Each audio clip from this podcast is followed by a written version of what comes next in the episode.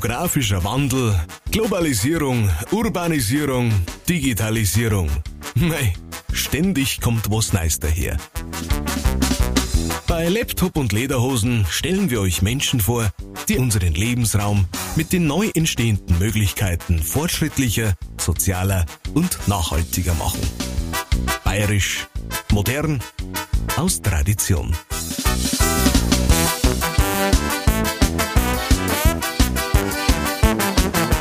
Hallo und Servus zu einer neuen Folge von Laptop und Lederhosen. Wir sind heute in Unterfranken im Hofheimer Land, dem Gewinner des Europäischen Dorferneuerungspreises 2020.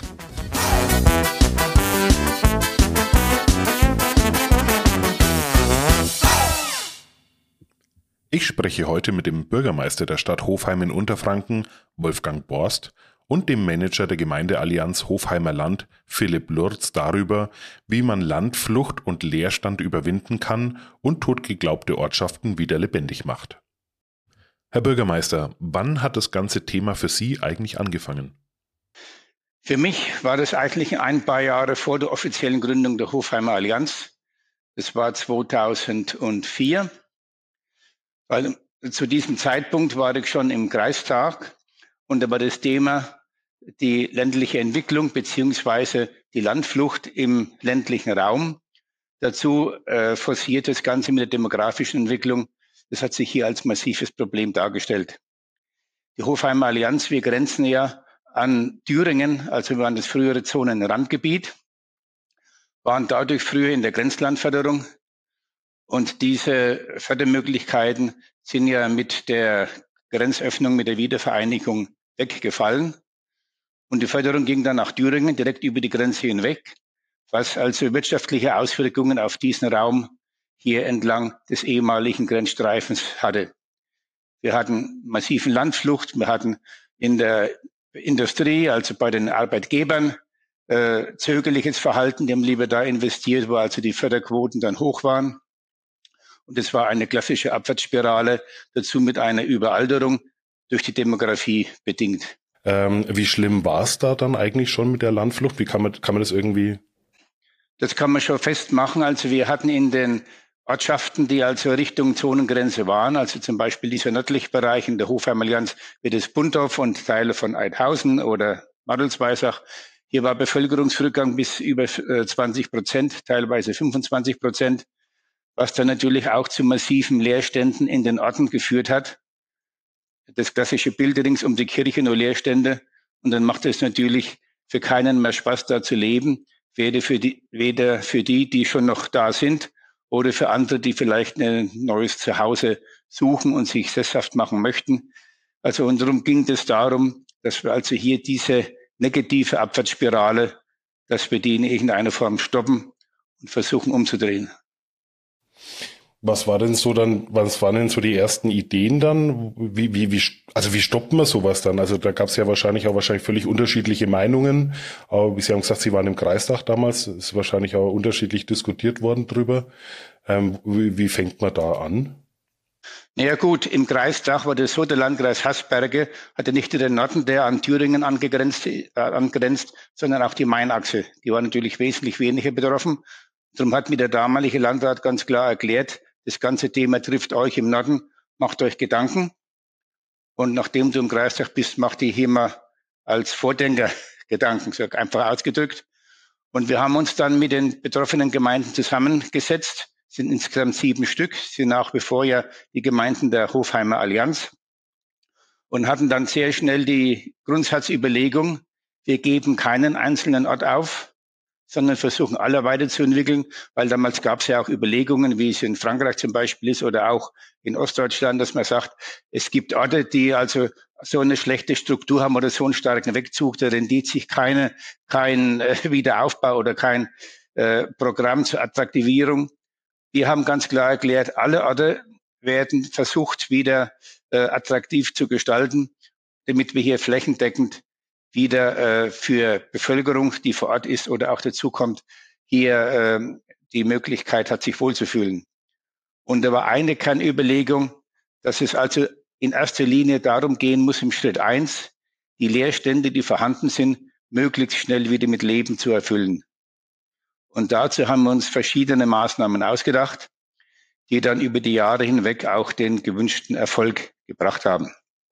Ähm, jetzt ist ja, jetzt steigen ja wahrscheinlich auch die Kosten. Also wenn man jetzt sagt, man übernimmt sowas oder ne, also so einen Leerstand auffüllen, ähm, da gehen ja, da sind ja auch große Kosten damit verbunden. Ähm, wie schafft man das, dafür jemanden zu gewinnen, da zu investieren? Ja, also zu dem Thema eins der Leerstände. Das Problem war ja, dass wir in vielen Orten nicht nur ein leerstehendes Haus haben, sondern gleich mehrere nebeneinander. Da gab es ja Straßenzüge, die komplett verwaist waren. Und selbstverständlich, je länger ein Haus leer steht, umso größer werden die Baumängel an der Bausubstanz.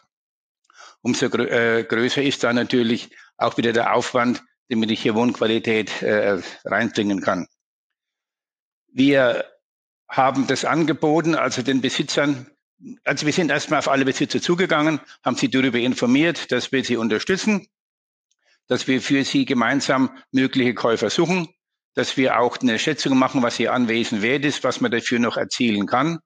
Und natürlich dann auch vor allem für Interessenten die qualifizierte Bauberatung, damit er weiß, was auf ihn zukommt, damit er nicht das Haus im Sack, also nicht die Katze im Sack, sondern das Haus im Sack kauft und dann gar nicht weiß, was hier noch für finanzielle Belastungen hinten rankommen, weil die Bausubstanz vielleicht doch mehr Mängel ausweist, wie sie auf dem ersten Blick äh, zu erkennen gibt. Deswegen die offensive Vermarktung mit der Begleitung der möglichen Kaufwilligen und dem Versprechen an die Kaufinteressenten, dass es für ihn nicht teurer kommt, als wenn er vergleichbaren Wohnraum auf der grünen Wiese, also irgendwo in einem Siedlungsgebiet schaffen würde. Das heißt im Endeffekt, Sie sind auch ein bisschen so eine Art Makler geworden in der Zeit. Sich das, also kann man das sich so vorstellen? Das kann man landläufig so bezeichnen. Wir haben hierfür ja extra eine Internet, äh, Internetseite, Internetauftritt angelegt, wo die verschiedenen Immobilien dargestellt werden, die Beratungsmöglichkeiten dargestellt werden, Kontaktaufnahme, damit wir also möglichst ein äh, relativ äh, einfaches, niederschwelliges Angebot haben für Leute, die Wohnraum suchen, ein kleines Haus suchen. Und äh, der Kauf einer Bestandsimmobilie ist ja auch gerade für Familien interessant, die finanziell nicht so stark sind, dass sie gleich Bauplatz und Wohnhaus finanzieren können. Denn Teil der Häuser ist ja auch so, dass man hier erstmal wohnen kann, das nach und nach sanieren und umbauen kann. Und da tun sich natürlich dann auch äh, Familien, die nicht den finanziell starken Background haben, leichter. Mhm. Darf ich mal nachfragen? Ich kann mir ja vorstellen, ich meine, wenn, wenn in der Situation, in der die Gemeinden oder die Stadt, die Stadt Hofheim auch damals war, ist ja wahrscheinlich auch, also ich könnte mir vorstellen, das ist ja finanziell doch eine angespannte Situation auch. Auf der einen Seite, also Gewerbe geht weg, also Gewerbeeinnahmen gehen runter mit der Zeit. Sie haben die Überalterung ähm, oder die Veränderung in der Altersstruktur der Bevölkerung auch schon angesprochen. Und sie fangen, also wenn man jetzt so anfängt, auch als, als, als Kommune da tätig zu werden, also Stellen dafür einzurichten, also diese Aktivitäten, ähm, wie, Macht man das dann ehrenamtlich noch zusätzlich mit nebenbei oder wie, wie kann ich mir das vorstellen? Das geht natürlich nur gemeinsam. Äh, zum einen waren die Bürgermeister in dieser Stadtphase die Ansprechpartner. Zum zweiten haben wir in der Verwaltung, im Bauamt, äh, eine Person halbtags dafür freigestellt. Und wir haben uns auch äh, die Unterstützung von Architekten gesichert, die dann also von uns mitbezahlt werden, damit sie einem Bauwilligen gleich von Anfang an eine qualifizierte Beratung äh, bieten können, damit das Ganze funktioniert. Äh, also vom finanziellen Aufwand war es erst überschaubar, aber es war für uns natürlich völlig klar, wir müssen diesen Schritt gehen, denn äh, wenn die Bevölkerung weiter zurückgeht und die Haupteinnahmequelle einer Kommune ist ja die Beteiligung an der Einkommensteuer, dann haben wir irgendwann mal überhaupt keine Einnahmen mehr. Und wir müssen ja, brauchen ja zur Unterhaltung der Infrastruktur und vor allem auch, auch dieser freiwilligen Leistungen vom Kinderspielplatz über Schwimmbad, über Kultureinrichtungen. Äh, das muss ich ja vorhalten, damit ich attraktiv bleibe. Und es geht natürlich nur, wenn auch Bevölkerung wieder kommt, die, das Ganze steigt. Und es bringt natürlich auch eine Auswirkung auf den Arbeitsmarkt. In dem Moment, wo nicht nur die Bevölkerung erkennt, hoppla, wir setzen uns zusammen, wir versuchen gemeinsam hier wieder äh, diese ganze Region in die positive Richtung zu steuern. Das sind Signale, die auch Handwerksbetriebe, kleine Industriebetriebe mit aufnehmen. Und da ist es parallel gelungen, nicht nur hier wieder Leute anzusiedeln, sondern auch Arbeitsplätze mit zu schaffen. Und zwar recht äh, Stand heute recht viele sogar, über 600 zusätzliche Arbeitsplätze. Und das ist dann eins zum anderen. Das war genau äh, die Überlegung, die Umkehrspirale, dass alles weniger wird, alles schlechter wird, wieder rumzudrehen, faktisch und vor allem aber in den Köpfen der Bevölkerung vor Ort. Sie sprechen es gerade an. Ich kann mir ja gut vorstellen, also wenn man so, so neue Sachen anfängt, dann gibt's ja wahrscheinlich auch erst einmal ganz viele, die eher zurückhaltend sind, die abwarten sind oder sagen, ach, lass es doch bleiben, das hat doch sowieso keinen Wert nicht. Ähm, oder sagen, ja, ähm, ähm, wie, wie, wie, wie ist man denn oder wie sind Sie denn damals dann damit umgegangen? Ja gut, man muss davon überzeugt sein, dass der Weg richtig ist. Und meine Kollegen und ich, wir waren der Überzeugung, dieser Weg ist richtig. Und man muss es natürlich auch zum Thema machen. Es gibt dann keine Bürgerversammlung, wo das Thema Innenentwicklung nicht mit auf der Tagesordnung steht. Es gibt kein Vereinsjubiläum oder Neujahrsempfang, wo es nicht angesprochen wird damit äh, diese Systematik und Problematik auch äh, jeden Einzelnen erreicht. Das ist immer äh, das Hauptthema der Innenentwicklung oder der schleichenden äh, äh, Entwicklung, dass also Leerstand im ländlichen Raum auftritt. Das ist ja ganz langsamer schleichender Prozess. Den spürt ja der normale Bürger die Auswirkungen erst in drei, vier, fünf Jahren. Wir von der äh, Stadt haben natürlich da andere Möglichkeiten. Wir sehen genau, äh, Dach ist genau eigentlich, wie alles läuft und funktioniert und müssen da dagegen halten. Also äh, wissen, dass man auf dem richtigen Weg ist und vor allem ständig kommunizieren. Immer am, sobald man anfängt, braucht man als allererstes äh, diese Multiplikation in die Bevölkerung hinein. Wenn Sie jetzt sich mal zurückerinnern an die ersten, die gekommen sind und sich interessiert haben für Leerstände, also ist Ihnen da irgendwas aus der, an, aus der Anfangszeit, irgendwas noch in Erinnerung? Ja, also mein allererster, es war gar kein richtiger Leerstand, es war eine Scheune. Äh, um die es ging, da gab es noch keine Hofheimer Allianz. Äh, die kamen zu mir und wollten am Ort äh, das Baugebiet erweitert haben, damit sie da bauen können. Und ich habe erklärt, es geht nicht. Im Ort sind so viele Leerstände und da können wir nicht noch das Baugebiet erweitern. Das funktioniert überhaupt nicht. Und dann kommt natürlich die klassische äh, Konfrontation. Wenn es kein Baugebiet gibt, dann sind die jungen Familien weg und dann schrumpft der Ort erst recht und dann hast du das geschafft, den ganzen Ort tot zu machen. Und dann ist es mir aber gelungen, den Mann, der zugezogen war in den Ort, zu überzeugen. Die Frau, die aus dem Ort stammte, die wollte unbedingt ins Baugebiet, oder die Erweiterung des Baugebiets haben. Ihn konnte ich dann überzeugen, dass es viel sinnvoller ist, in der Ortsmitte doch äh, eine angrenzende Scheune so umzubauen und auszubauen, äh, dass es vernünftige Wohnqualität wird. Er konnte sich dann durchsetzen. Wir haben als Kommune unterstützt, was damals möglich war, das Ganze zu machen. Das war der erste Fall und zum Glück war der also wirklich ein voller Erfolg auf der ganzen Linie. Nicht nur, dass die sich dann wohlgefühlt haben, das war dann auch der erste Ansprechpartner dafür, dass es Sinn macht. Und das ist natürlich genau äh, die Sache. Der war auch im Sportverein stellvertretender Vorstand und ist natürlich an jedem Stammtisch das Thema. Du hast dich von dem Bürgermeister über den lassen, im Ort zu bauen, statt er da schönes Häusl zu uns hinaus in die Siedlung zu stellen. Und äh, das wird natürlich genau verfolgt. Und da dürfen sie sich keinen Fehlschuss leisten. Das muss passen. Und da muss man dann so unterstützen, dass der zufrieden sagt, ja, das war völlig richtig, was ich gemacht habe. Wenn ich früh aufstehe, gegenüber ist der Dorfplatz, da steht ein Spielgerät. Wenn ich in die Kirche will, das ist ja im ländlichen Raum noch so, dass man da in die Kirche geht, da kann ich hin. Das Sportheim ist 50 Meter weiter. Also ich habe alles richtig gemacht und zu mir in einen Hof kommen jetzt die ganzen Kinder von euch, weil sie auch im Zentrum tätig sein wollen. Also wie gesagt, man muss sich darum kümmern. Wenn ich einen Bauplatz verkaufe, ist es damit für mich als Bürgermeister erledigt. Bei Innenentwicklung muss ich dranbleiben und muss dafür sorgen, dass sich die Leute, die diesen Schritt gemacht haben, dass für sie möglichst alle Barrieren äh, beseitigt werden und dass die dann mit dieser Entscheidung auch glücklich sind und das leben. Und dann entwickelt sich das Ganze Aber das dauert einige Zeit, bis man auch genügend positive Beispiele hat, dass das in der, den Köpfen der Bevölkerung und der Bauwilligen ankommt. Herr Lutz, Sie sind jetzt seit zwei Jahren, gell? Seit zwei Jahren jetzt ähm, in der Führung ähm, oder als Allianzmanager besser gesagt, ja? Ja, genau. Beziehungsweise offizielle Bezeichnung ILE Umsetzungsbegleiter. So ist es vom Ministerium gewünscht. Umsetzungsbegleiter für praktisch für die integrierte ländliche Entwicklung, ja? Genau. Genau. Ähm, ich habe gesehen, Sie waren vorher bei einem großen IT-Digitalisierungsunternehmen ähm, beschäftigt.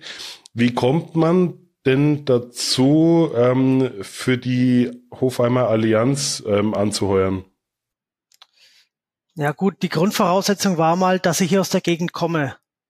Und nachdem äh, wir Nachwuchs erwartet haben, damals noch in München, war irgendwann klar, wir wollen wieder zurück in die Gegend. Meine Frau kommt auch hier aus der Region. Und dann haben wir den Sprung ins kalte Wasser gewagt und sind wieder zurückgezogen, Jobs gekündigt.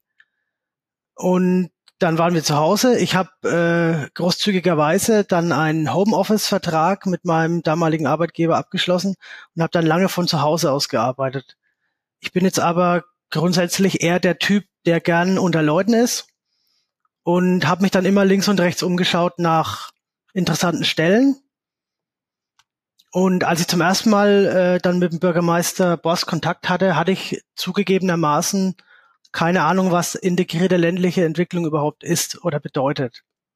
Der Kontakt kam eigentlich über den Tourismusverband, der hier auch bei uns im Haus sitzt. Da haben wir uns kennengelernt.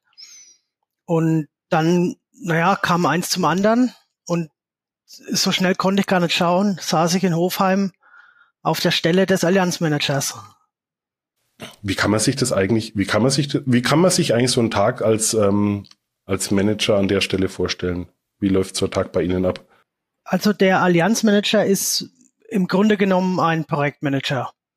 Der treibt die Projekte der ländlichen Entwicklung voran. Die sind jetzt von Gemeindeallianz zu Gemeindeallianz immer ein bisschen verschieden. Es gibt welche, die haben stärkere Ausrichtung auf Tourismus beispielsweise oder auf interkommunale Zusammenarbeit, auf Energieprojekte. Und bei uns ist es eben so, dass wir den starken Fokus auf Innenentwicklung haben.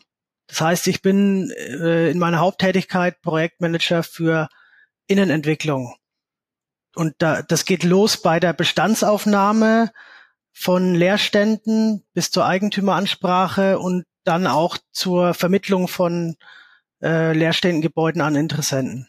Beziehungsweise Vermittlung ist eigentlich nicht ganz richtig, Vermarktung. Wir helfen dem Eigentümer bei der Vermarktung. Jetzt, wenn man, also Sie haben gesagt, Sie kommen, Sie kommen vom Land, Sie kommen aus der Ecke. Ähm, ist es, ist es einfach in so einer Rolle, ähm, in, in, in so einer, in so einer Ortschaft ähm, reinzukommen? Also ich, wenn ich stelle mir das jetzt mal so vor, ähm, man muss ja über viele Sachen sprechen. Das sind ja auch wahrscheinlich sehr viel persönliche Sachen dabei. Mhm. Wir haben im Vorgespräch mal kurz drüber gesprochen, so ein Leerstand, das ist ja auch nicht jeder gleich davon begeistert von der Idee. Das heißt, man braucht ja ein bisschen Zugang zu den, zu den, zu den Menschen auch. Ähm, sowas wächst wahrscheinlich auch mit der Zeit, oder wie, wie, wie haben Sie das erlebt? Ja, ich sag mal, grundsätzlich ähm, sind die Leute hier schon ein bisschen skeptisch gegenüber Managerpositionen. Deswegen vermeide ich auch gern diesen Begriff des Allianzmanagers. Ähm, ich bin halt der Ansprechpartner hier für Immobilien, für Leerstände. Äh, es schadet nicht, äh, wenn man aus der Gegend kommt und so ein bisschen äh, versteht, wie die Leute ticken. Ich komme jetzt zwar aus dem Nachbarlandkreis, aber die Unterschiede, die sind jetzt nicht äh, sehr groß. Also es sind alles Franken hier. Äh, ich komme auch aus Franken. Das, das schadet auf jeden Fall nicht, wenn man so die Kultur ja auch ein bisschen versteht. Die Vereinskultur, wie so ein Dorf auch organisiert ist. Es gibt da immer Schlüsselpersonen zum Beispiel in, in den Ortschaften. Und wenn man sich mit denen zum Beispiel gut stellt oder den Kontakt pflegt, dann hat man auch schon viel gewonnen. Die Allianz gibt es ja seit 2008. Das Ganze wurde dann 2012 oder 13 äh, institutionalisiert. Ein Verein wurde gegründet Und äh, als Geschäftsführer dieses Vereins wurde ein Allianzmanager eingesetzt zum ersten Mal. Das heißt, ich hatte ja auch schon Vorgänger auf der Stelle.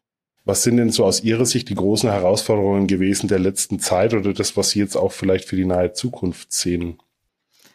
Ja, Corona hat es natürlich nicht einfacher gemacht. Ähm, man muss das Ganze hier am Laufen halten. Also auch, wie der Herr Boss sagt, das Thema Innenentwicklung immer an die Leute ranbringen, weil ländliche Entwicklung lebt vor allem auch von Bürgerbeteiligung, von Veranstaltungen, an denen man die Leute, äh, zu denen man die Leute einladen kann, an denen man die Leute beteiligen kann. Und es ist natürlich unglaublich schwierig gewesen in den letzten beiden Jahren, ähm, da diese äh, Mühlen am Laufen zu halten. Also man braucht immer so ein Grundrauschen, dass dieses Thema nie äh, von der Bildfläche verschwindet. Und das hat es jetzt in den letzten beiden Jahren nicht unbedingt einfacher gemacht. Wir haben viele Veranstaltungen verschoben. Wir haben zum Beispiel auch ein zweijähriges Musikfestival, was wir jetzt auf unbestimmte Zeit verschieben mussten. Das sind alles so Sachen, die neben dem Thema Innenentwicklung hier passieren, aber leider aussetzen mussten in den letzten 24 Monaten.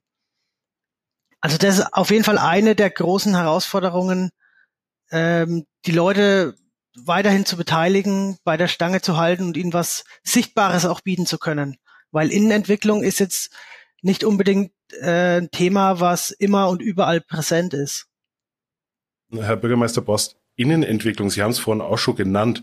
Jetzt, wenn man sich das so vorstellt und sich so, so Kommunen anschaut, in der Regel auch so der Job vom Bürgermeister oder von der Bürgermeisterin ist ja in der Regel, äh, hat ja viel mit Bauen zu tun, ne? also viel mit, mit technischer Infrastruktur, würde ich jetzt mal sagen, dass die Straßen gemacht sind, dass ähm, Gewerbegebiete ausgewiesen, erschlossen werden und, und, und, und, und.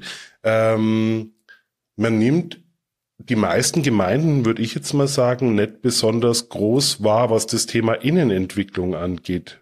Ähm, war, war das schon immer bei Ihnen auch war das schon immer wichtiges Thema für Sie? Kam das, kam das damit oder was, was muss ich mir vielleicht auch unter Innenentwicklung alles vorstellen? Ja gut, die Kommunen haben ja unterschiedliche Ausgangspositionen.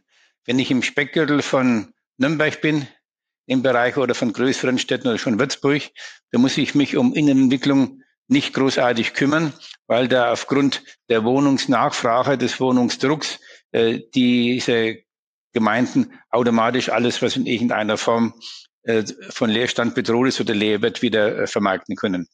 Das sind die Kommunen in der Peripherie, der klassische ländliche Raum.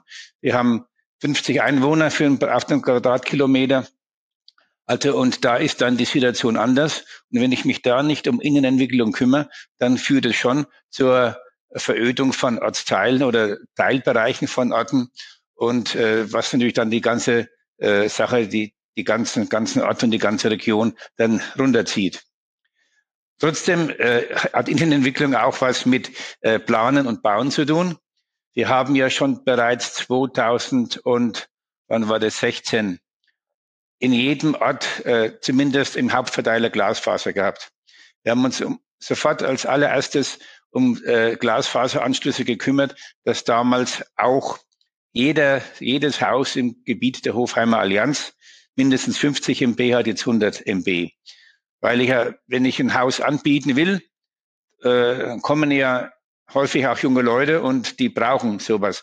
Darum war das eine klassische Sache der technischen Infrastruktur, dass die hier entsprechend aufbereitet wird. Und das ist dann der zweite Baustein, weil mit dem ersten Baustein der Vermarktung von Häusern waren wir sehr schnell sehr erfolgreich. Und dann ging es ja darum, im Baustein zwei die Orte, und zwar jeden Ort so attraktiv zu gestalten, dass einmal die, die da wohnen, gern da bleiben und auch der eine oder andere dazuzieht. Und dazu gehört der Ausbau der technischen Infrastruktur selbstverständlich. Dazu gehört der Ausbau eines Netzwerkes von Dorfgemeinschaftshäusern, das in jedem Ort eine Anlaufstelle ist, wo man sich also trifft, verschiedene Aktivitäten zusammen machen kann, weil ja die klassische Dorfwirtschaft, die ist ja auch bei uns im Raum der Hofheimer Allianz immer weniger geworden, aber wir brauchen ja diese sozialen Treffpunkte. Dann äh, das Thema wie und hier, also dass sich die Leute insgesamt äh, austauschen können und vor allem auch die Integration stattfinden kann. Wir haben ja dann auch 2015, 16 das Thema Integration äh, aktiv als Hofheimer Allianz begleitet und angenommen, indem wir alle die uns zugeteilten Asylbewerber äh, geordnet auf in kleineren Einheiten auf einzelne Ortschaften verteilt haben, also nach Nationalität und Glaubensrichtung vorsortiert, damit man also hier kein Spannungsfeld aufbaut. Und äh, dieser ganze Themenbereich, den müssen Sie äh, gemeinsam betrachten, damit also die, die Gesamtstimmung in den Orten insgesamt positiv ist. Und das ist dann schon auch äh, ganze Reihe von Baumaßnahmen, wie zum Beispiel die Dorfgemeinschaftshäuser, wie die, die Datenleitungen, die da sein müssen, wie der weitere Ausbau jetzt äh, FFTH, also die Glasfaser äh, ins Haus rein, wo wir dabei sind. Also das sind Sachen, die müssen sie einfach machen, damit sie attraktiv bleiben und äh, dieser Standort wirklich außerhalb äh, jedes Speckgürtels nach wie vor attraktiv wird. Da hat natürlich Corona äh, uns wieder unterstützt, weil da hat doch der eine oder andere gemerkt, wenn ich schon Homeoffice machen muss oder darf in der Zwischenzeit, dann ist es also äh, nichts mehr so erheblich, ob ich jetzt zum Beispiel, wenn ich in Nürnberg arbeite, in Fürth wohne oder in Hofheim wohne und wenn ich hier eine vernünftige äh, Glasfaser beziehungsweise eine vernünftige Anbindung habe, dann ist es gut und die Lebensqualität äh, ist natürlich im ländlichen Raum, wo ich direkt in der Natur wohne, äh, eine andere, als wenn ich in einer Zwei- oder Dreizimmerwohnung irgendwo in einem städtischen Siedlungsgebiet sitze. Ich habe jetzt gesehen, es gibt jetzt natürlich, es gibt Förderungen auch, aber gab es die damals auch schon? Also kann man, kann, kann man da als, als Kommune auch auf, auf Sachen zurückgreifen, die das unterstützen, um, um irgendwie auch diese technische Infrastruktur dann ähm, aufzubauen?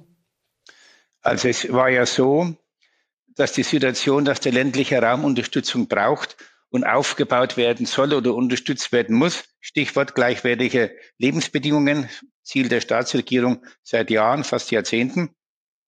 Das war bei den Ministerien und bei den Behörden schon bekannt. Und eigentlich muss ich sagen, waren alle Behörden leider froh, dass wir als Hofheimer Allianz das damals schon angegangen sind weil denen war auch klar, wie die Gesamtentwicklung ist, dass wir Deutsche nach wie vor weniger Kinder kriegen, wie Ältere sterben, dass wir eine schrumpfende Nation sind, wenn man das nicht mit Zuzug entsprechend auffüllen kann und dass wir irgendwann mal mehr äh, Häuser haben wie Leute, wenn wir hier nicht entsprechend dagegen äh, steuern. Und daneben äh, ist ja auch das Thema, wenn ich Innenentwicklung mache, verbrauche ich ja auch weniger Fläche im Außenbereich, was ja auch seit einigen Jahren ein Thema ist. Also mit unserem Konzept wurden wir, auch wenn es damals noch nicht das eine oder andere maßgeschneiderte Förderprogramm gab, wie es wir jetzt äh, auf dem Markt sind, doch immer äh, sehr gut unterstützt. Und meine Erfahrung ist die, wenn ich ein insgesamt schlüssiges Projekt habe, dann liegt es nicht an den Fördergebern, die bemühen sich, was zu machen und zu unterstützen. Und die sehen auch, wenn Kommunen wie bei uns im ländlichen Raum oder eine oder andere noch äh, zusätzlich äh, Unterstützung braucht, weil wir also finanzschwach sind, weil wir wenig Einnahmen haben von Gewerbesteuer, weil unsere Leute beim Einkommensteueranteil etwas deutlich niedriger liegen wie im städtischen Bereich. Das wissen auch die Behörden und unterstützen. Also das kann ich nur jedem äh, Kollegen sagen. Wenn mein Projekt insgesamt schlüssig ist, dann finden sich auch Wege, das zu finanzieren, ohne dass die schmale kommunale eigene Kasse zu sehr strapaziert wird. Sie haben angesprochen das Thema Integration und Herr Lutz, wir haben im Vorgespräch mal ganz kurz über das Thema Integration auch gesprochen, ähm, über das Thema ähm, den Zuzug von, von geflüchteten Menschen und ähm, wie gehen Sie in der Hofheimer Allianz damit um und wie hat sich das Thema denn so aus Ihrer Sicht entwickelt oder in welche Richtung entwickelt sich das so insgesamt? der Herr Borst hat es ja schon angerissen, dass äh, als die große Flüchtlingswelle kam, äh, die Bürgermeister und der Landkreise hier äh, zusammengesetzt haben und bei uns wurde unter anderem äh, eine Stelle äh, für eine Asylkoordinatorin eingerichtet. Die ist auch seit 2016 besetzt, durchgehend mit der äh, selben Person. Die hat sich nur stark gewandelt in den letzten Jahren.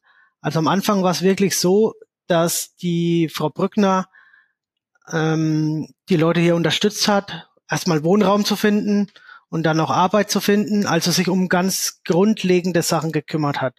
Dann wurden auch mal Abende organisiert, Kochabende, interkulturelle Abende, um die Leute so ein bisschen aneinander zu gewöhnen, sozusagen. Ähm, die Stelle hat sich dann aber gewandelt, weil wir auch gemerkt haben, ähm, es ist nicht nur der Zuzug durch Flüchtlinge, sondern wir haben ja auch Zugezogene beispielsweise aus anderen Orten in Deutschland, Städter, sag ich mal, Norddeutsche, Münchner, alles Mögliche. Die kommen ja wirklich von überall hierher. Und auch das kann gewisse Problematiken mit sich bringen, beziehungsweise haben die Leute ja auch ganz andere Bedürfnisse als jemand, der schon hier wohnt. Die kennen sich hier in der Regel nicht unbedingt aus. Die sind vielleicht hier auch nur gelandet, weil die Voraussetzungen mit der Immobilie zum Beispiel sehr gut waren. Und auch die Leute äh, haben wir gemerkt, die brauchen Unterstützung. Das heißt, die Stelle hat sich dann dahin gewandelt, dass, dass es so eine generelle Anlaufstelle für neu zugezogene wurde. Jetzt mal ganz unabhängig davon, ob die Migrationshintergrund hatten oder aus welchen Teilen Deutschlands und der Welt die kamen. Kann man, kann man, wie kann man das sagen? Wer, wer so ein, was ist denn das Ziel von so einer Integrationsstelle dann, dass, dass man die dann auch irgendwann mal so in der Art und Weise nimmer braucht oder? Also bei uns ist es so, dass sich eigentlich im Laufe der Jahre die Zielgruppe geändert hat und viel breiter geworden ist. Mit dieser relativ spitzen Zielgruppe Flüchtlinge am Anfang hat die Stelle sich gewandelt zu einer Stelle für alle Bürger. Also der Herr Borst hat es ja vorhin schon angesprochen. Diese Projektstelle gibt es seit letztem Jahr neu. Nee, seit vorletztem Jahr sogar. Seit 2020 ist eine bayernweit einzigartige Projektstelle, die den Projekttitel Wir und Hier trägt und die jetzt alle Bürger zum Ziel hat oder als Zielgruppe hat. Das heißt, es geht jetzt darum, äh, noch viel stärker die Bedürfnisse der Bevölkerung in den Fokus zu rücken, aber nicht mehr nur mit Fokus auf Neuzugezogene, sondern auch die Alteingesessenen. Beispielsweise Veranstaltungen, bei denen diese Leute zusammengebracht werden sollen. Eine Idee ist auch so eine Art Fettnäpfchenführer für Alteingesessene und Neuzugezogene. Was kann man denn alles falsch machen? Aber immer von beiden Seiten beleuchtet.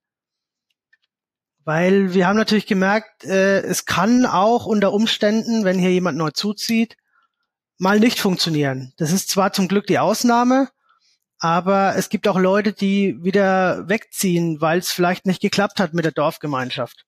Große Firmen, große Konzerne ähm, schaffen Stellen, die nennen sich dann Manager für Diversity and Inclusion. Und im Endeffekt ist das äh, ziemlich genau das äh, Konzept, was Sie hier beschreiben vor Ort.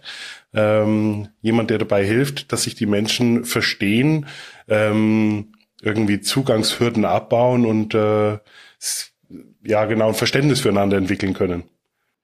Mhm. Aber auch das wiederum funktioniert nur übers Netzwerk, weil eine einzelne Person kann das natürlich koordinieren und kann da anschieben, aber wie wir zum Beispiel beim äh, Thema Innenentwicklung Leerstandslotsen haben, ist auch aktuell am Entstehen ein Netzwerk aus Dorfkümmerern oder wie man es auch immer nennen mag, so ein Willkommensnetzwerk, dass es in jedem Ort jemanden gibt, der hier als zentraler Ansprechpartner fungiert. Im Rahmen der äh, äh, Integration der Asylbewerber haben wir festgestellt, dass wir ja nicht nur die Asylbewerber haben, das waren ja nur drei, vier Nationen, die da kamen, 2015, 2016, sondern dass im Hofheimer Land über 50 Nationalitäten wohnen.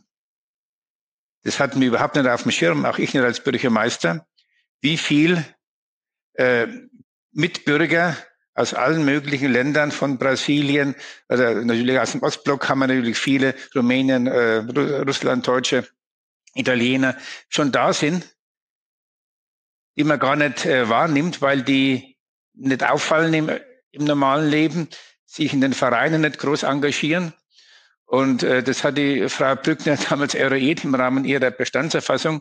Und das ist ja der, einer der, der Punkte, dass man also hoppla, wir haben ja so viele Leute da, wo man schauen muss, dass man die Stärke mit einbindet. Denn also auch im klassischen ländlichen Raum wie bei uns an der Zonengrenze gibt es doch sehr viele Nationen, die hier unterwegs sind, auch nicht in, nicht in so großen Stückzahlen wie in den Ballungszentren, aber die sind trotzdem da.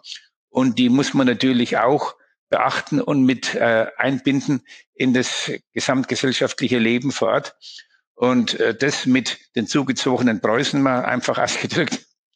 Das ist jetzt das Thema mit Vier und Hier, das mich hier alle äh, zueinander bringt und jedem äh, klar macht, dass man doch von dem anderen immer was lernen kann und es gemeinsam dann doch äh, insgesamt äh, besseres Miteinander ist. In all den Jahren ähm, gab es auch, gab's auch Rückschläge?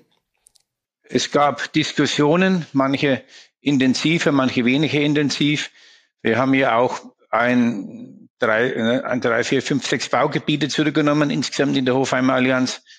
Da war natürlich der eine oder andere Grundbesitzer nicht amused, was dann natürlich äh, dann schon so äh, Auseinandersetzungen führt. In der, der Sache selbst gab es eigentlich wenige bis keine nennenswerten Rückschläge. Die Vermarktung der Immobilien, das Aufbau der Dorfgemeinschaftshäuser für die, die Dorfgemeinschaften, das waren dann Aktivitäten, die in relativ kurzer Zeit von der Bevölkerung erkannt und mitgetragen wurden. Und äh, dadurch haben wir auch erreicht, dass in den einzelnen Orten sich die Dorfgemeinschaft wieder belebt hat. Denn wenn wir ein Dorfgemeinschaftshaus äh, zum Leben erwecken, dann verlange ich auch, dass ein Dorfgemeinschaftsverein gegründet wird. Es sind alle Dorfvereine drin, die die Verantwortung für das Haus übernehmen, die auch die Kosten für das Haus übernehmen. Und dadurch äh, ist es schon eine Zwangsvorgabe, sich zusammenzusetzen, gemeinsame Aktivitäten zu planen, natürlich damit auch Einkommen zu generieren, damit ich eben mein Wasser, Strom, Heizung, was man so, so braucht, auch bezahlen kann. Denn wir als Kommunen, Sie haben das mehrfach angesprochen, wir sind wirtschaftlich und finanziell nicht auf Rosen gebettet. Wir können uns das nicht erlauben, äh, ständig noch Häuser oder Versammlungsmöglichkeiten äh, zu äh, schaffen und die dann zu unterhalten. Gebaut ist es immer gleich. Ich muss auch den laufenden Betrieb im Blick haben. Und das kann die Kommune nur, wenn diese Aufgabe von den Leuten, die das nutzen, übernommen wird. Und der Nebeneffekt ist wirklich, dass dadurch, dass also hier äh, diese Sorgfaltspflicht da ist und auch die finanzielle Verpflichtung da ist, dann die Aktivitäten in den einzelnen Orten rund um die Gemeinschaftshäuser deutlich zugenommen haben. Ist irgendwas, wo Sie sagen, also wenn es was, was auch komplett neu entstanden, also ähm, also man, man kennt jetzt vielleicht so dörfliche oder äh, ländliche Vereinsstrukturen und man sagt wahrscheinlich freiwillige Feuerwehren, Sportverein und und und und hat es wahrscheinlich vielleicht geben, vielleicht auch einen Schützenverein oder so. Ähm, aber es sind vielleicht auch Sachen entstanden, die es vorher gar nicht gab. Ja, was es nicht gab, waren die Dorfgemeinschaftsvereine. Das heißt, dass im Ort alle, äh, die aktiv sind, als ob jetzt Feuerwehr oder Schützen oder Gesangverein, dass die einen äh, Dachverein haben aus ihren Reihen. Und dadurch habe ich natürlich auch äh, den Austausch innerhalb der Vereine vor Ort äh, deutlich gestärkt. Meistens sind auch äh, der Diakonie, also von der, der Kirche, entweder katholisch oder evangelisch, die Trägervereine mit dabei. Also alle, die hier im Ort in irgendeiner Form was machen, die sind in Dorfgemeinschaftsverein und dadurch ist der Gesamtaustausch innerhalb des Dorfes natürlich wesentlich intensiver, als wenn wie das bisher der Fall war. Jeder Verein äh, für sich agiert, jeder sein Vereinsfest macht, damit er den Fußballspieler oder die Handballtore kaufen kann oder was da alles für Zwänge sind. Und das war also in den Orten, wo wir über die Dorfgemeinschaftshäuser, die Dorfgemeinschaftsvereine gegründet haben, die dann auch äh, Vertragspartner der Stadt sind. Bei der Übergabe vom neuen Dorfgemeinschaftshaus gibt es einen Vertrag mit dem Vorsitzenden der Dorfgemeinschaft, der Dorfgemeinschaft, wo dann drin steht, was die alles zu machen haben und welche Kosten sie zu übernehmen haben. Und äh, das ist also äh, eine Sache, die durch uns diese Aktivitäten der Hofheimer Allianz in vielen Orten jetzt neu äh, geschaffen wurden und überall eigentlich zur Weiterentwicklung der Orte beigetragen haben. Kann man kann man schon irgendwas absehen? Es gibt ja viele ländliche Strukturen, jetzt auch da, wo ich herkomme, da beobachtet man auch eher so ein Vereinssterben, also auch, Sie haben es ja angesprochen, Gesangverein oder so, weil das halt irgendwie vielleicht auch nicht mehr so, nicht mehr in die Zeit passt. Hat das, Gibt es da Auswirkungen dadurch, ähm, durch diese Maßnahmen, die Sie haben, auf diese Vereine oder kann man, kann man da noch nichts drüber sagen? Also die, äh, das wird sich jetzt mal rausstellen, wenn Corona rum ist. Weil gerade diese Vereine, die vorher schon geschwächelt haben, die wird es aus meiner Sicht natürlich jetzt besonders stark treffen. Äh, bei den Vereinen ist es wie äh, bei allen anderen so, es hängt in der Regel immer an der Führung ab. Ich habe Vereine, da gibt es nach wie vor bei jeder Neuwahl noch Kampfabstimmungen. Und ich habe Vereine, wo ein Jahr lang gesucht wird, bis man die Posten einigermaßen besetzen kann. Es ist wie überall, ich muss den Verein so attraktiv gestalten, dass man gern dabei ist. Und wenn der Verein nur verwaltet wird, dann wird es problematisch. Und die Vereine, Sie haben es angesprochen, die Gesangvereine, die schon vor Corona äh, zum Teil eine deutliche Überalterung hatten, äh, die werden das jetzt schwer haben. Und ich bin mir ziemlich sicher, wenn jetzt das Vereinsleben wieder angehen kann, dass man dann erstmal merkt, äh, wie die Auswirkungen sind, welche Vereine da problemlos über diese äh, Zeit des, äh, des ausgedünnten Kontakts der Mitglieder zueinander äh, noch hinübergekommen sind und welche nicht. Insgesamt denke ich, dass wir wenn das Vereinsleben wieder starten wird, dann doch den einen oder anderen Verein haben werden, der sich schwer tut, seine vorigen Tätigkeiten so wieder aufzunehmen. Herr Lutz, was steht denn aus Ihrer Sicht jetzt an? Ja, Vereine ist ein guter Stichpunkt. Den haben wir ja auch schon erkannt, dass da vielleicht Bedarf da ist, Beratungsbedarf. Und die Frau Brückner wird sich mit ihrer Stelle wie und hier da auch äh, in Zukunft stärker drum kümmern, äh, weil wir eben auch merken, gerade jetzt in den letzten Monaten ähm, bleibt vielleicht der ein oder andere Verein aus unterschiedlichsten Gründen auf der Strecke. Finanzierung ist gar nicht mal unbedingt das Problem, aber die fehlende Führung, ähm, fehlende Mitglieder, äh, Mitgliederneugewinnung, das sind alles so Themen, die wir in Zukunft auch im Rahmen von dieser Stelle wie und hier stärker angehen möchten.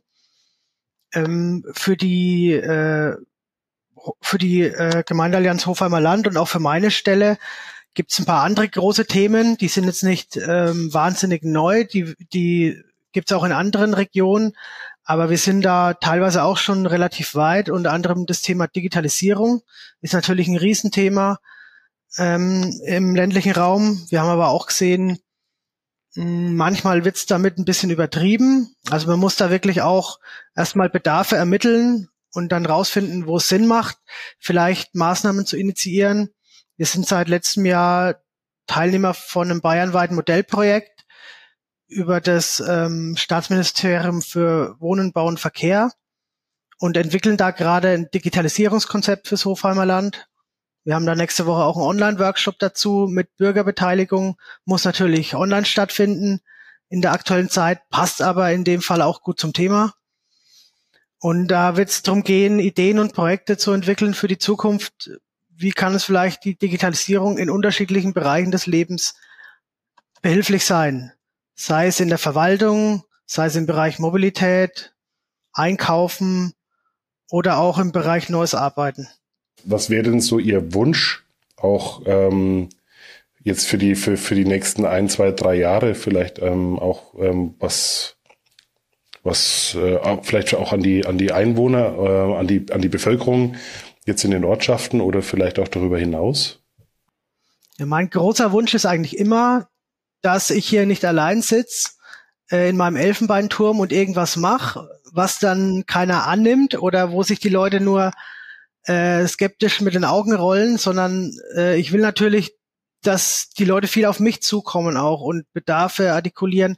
Und dann kann man ja mal schauen, äh, wohin die Reise dann gehen kann. Also die meisten guten Projekte entstehen eigentlich nicht dadurch, dass es irgendein Bürgermeister vorgibt oder dass ich sage, äh, wir könnten doch das und das mal machen, sondern dass es einzelne Bürger oder Gruppierungen von Bürgern gibt, die uns auf irgendwas aufmerksam machen, die auch Lust haben und Energie haben, da aktiv mitzuarbeiten. Und dann unterstützen wir natürlich gern, weil wir vielleicht nochmal ganz andere Möglichkeiten haben als der einzelne Bürger. Und das wünsche ich mir für die Zukunft, dass das, ich weiß nicht, wie es vor Corona hier war, Ich kann mir vorstellen, dass es vielleicht noch ein bisschen stärker ausgeprägt war, dass es vielleicht wieder so wird und die Leute hier so engagiert bleiben, wie sie aber auch aktuell schon sind. Also ich kann mich nicht über äh, Engagement von Seiten der Bürgerschaft beschweren. Wir können nicht immer alles umsetzen, äh, was artikuliert wird, aber das wäre so mein großer Wunsch. Bleiben Sie aktiv. Und ich freue mich auch immer, wenn jemand vorbeikommt, mit dem ich auch persönlich reden kann. Ich vertrage auch Kritik. Herr Bürgermeister, was ist denn Ihr Wunsch für die Zukunft? Ich nehme an, Sie wissen das, wir wurden ja äh, im Herbst als Sieger des europäischen Dorferneuerungswettbewerbes gekürt. Nach 29 Jahren ging der Preis aus Europa wieder mal nach Bayern. Und äh, wir werden dadurch Ausrichter der nächsten Preisvergabe. Also der Preis, den wir jetzt im Herbst gewonnen haben, der wird uns jetzt im Mai oder Juni, je nachdem, wie das die Österreicher Corona-mäßig hinbekommen, weil in Hinterstode ist in Österreich, das war der Preisträger von vor zwei Jahren. Dort wird der Preis uns überreicht. Und dann sind wir anschließend in den nächsten zwei Jahren dann der Gastgeber für die anderen europäischen äh, Ortschaften, die sich dann bei dem nächsten Wettbewerb zum Europäischen Verneuerungspreis hier äh, mit beteiligen. Und da möchte ich natürlich, dass unsere Region, das Hofheimer Land, jedem Besucher zeigt, der zu uns kommt, dass wir also verdient quasi Europameister der Dorferneuerung geworden sind. Und da gibt es natürlich noch viel zu tun, damit der Gesamteindruck auch so ist, wie er sein soll oder wie man das dann von einem europäischen Gewinner erwarten kann. Und es ist eigentlich das Nahziel, äh, dass es jetzt gilt anzupacken, die Bevölkerung mitzunehmen, die Behörden mitzunehmen. Die Bürgermeisterkollegen sind sowieso dabei, dass wir also hier äh, unsere Region noch weiter optimieren. Und dann denke ich auch, dass damit auch die Weichen gestellt sind, dass wir mittelfristig und vielleicht auch langfristig dann wirklich eine äußerst attraktive Region sind. Ich habe das schon vor 15 Jahren gesagt, als es losging, dass der ländliche Raum der Gewinner der Zukunft sein wird. Da wusste ich noch nichts von Pandemie, aber von der, der Gesamtentwicklung. Und wenn man auch das Leben im städtischen Raum kennt, dann weiß man, dass das zwar für einen jungen Menschen interessant ist, aber irgendwann dann die Faszination auch nachlässt.